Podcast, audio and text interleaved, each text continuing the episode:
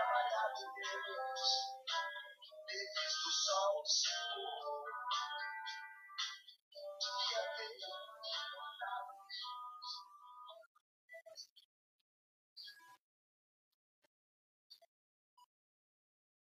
Isso, meus alunos, bom dia, minhas alunas, bom dia, ter morrido de amor.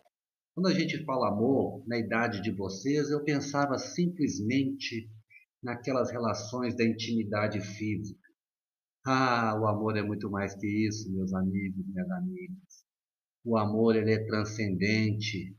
O amor ele incorpora não só aquilo que a gente vê, mas aquilo também que a gente não vê, que não pega. O amor é o hálito da criação. Bem-vindos ao segundo podcast Vinibios, Pedagogia Pura. E agora, um podcast dos outros impactos ambientais importantes no planeta Terra. Infelizmente, um assunto um tanto quanto desagradável, essa alteração que o ser humano tem gerado no nosso planeta Terra.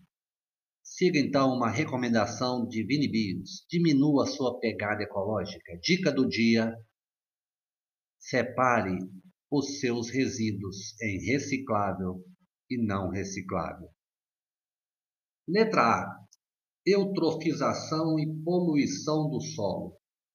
Toda vez que nós acumulamos resíduos, principalmente orgânicos, em lixões, a água da chuva, o movimento da Terra, a passagem do ser humano por ali, pode fazer com que esses elementos alcancem os corpos d'água, que eu chamo de corpos d'água.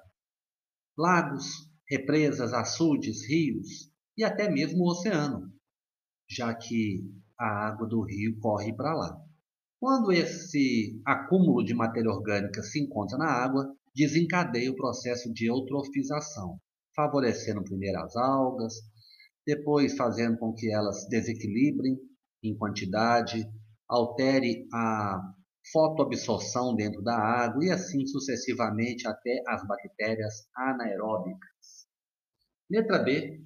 Aquecimento global e buraco na camada de ozônio. Hum, muitos alunos fazem uma relação aqui forçada.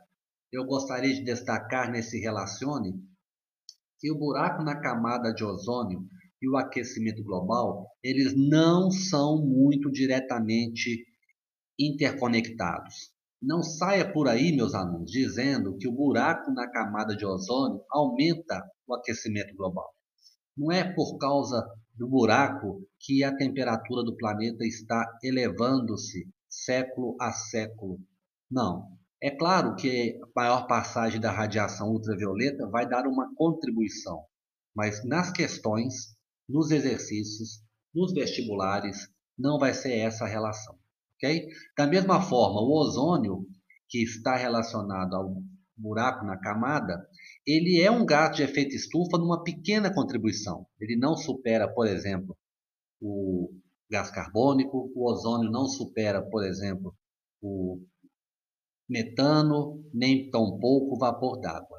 Mas alguns alunos insistem então em fazer essa confusão, ok? Então aqui nós vamos responder que não há uma relação pronunciável destacada, na letra B. Letra C, o plástico e a poluição do solo. Ah, esse é muito direto, né? Nós sabemos que o plástico ele tem uma alta durabilidade, então ele se mantém no solo por muitos e muitos anos, décadas e séculos e até milênios, e isso pode gerar uma interferência a ponto de afetar as relações naturais microbianas, principalmente, além das espécies animais e vegetais. Letra D, a chuva ácida e o aquecimento global. Ora, a chuva ácida, ela é causada pela reação do dióxido de nitrogênio e também por outros componentes que vão gerar a redução do pH da água da chuva. São os dióxidos de enxofre e os dióxidos de nitrogênio. Acontece que, juntamente com a emissão do dióxido de enxofre e dióxido de nitrogênio, há a emissão também, na queima de combustíveis fósseis, de gás carbônico, monóxido de carbono. Então, a fonte da chuva ácida, que são os gases poluentes, também pode ser a mesma do aquecimento global, já que nós temos os combustíveis fósseis como um elemento semelhante nas duas origens. Letra E. Poluição do ar por monóxido de carbono e desmatamento. Olha, eu não sei se vocês lembram, mas o desmatamento, uma das, das é, dos destinos da madeira do desmatamento é lenha. E muitas lenhas são utilizadas em lareiras. E as lareiras, elas queimam né, e colocam em combustão essa matéria orgânica e isso gera a combustão incompleta da matéria orgânica, gerando monóxido de carbono. Isso também pode acontecer diretamente na queimada na floresta, onde a madeira ela pode ser a fonte da emissão de CO. E emitindo CO, nós vamos ter todo aquele problema da asfixia pela ação do monóxido de carbono na hemoglobina, impedindo o transporte de oxigênio. E agora a inversão térmica e o ozônio. Foi comentado já que o ozônio é um gás poluente aqui na baixa atmosfera, na troposfera, onde eu e você estamos agora. Acontece que a inversão térmica mantém esse gás mais tempo em contato conosco. E isso afeta e agrava os problemas respiratórios. E para terminar agora com chave de ouro, bioacumulação e poluição do solo. Então aqui ficou bem direto a poluição do solo, principalmente por metais pesados, por agrotóxicos, por DDT, por mercúrio.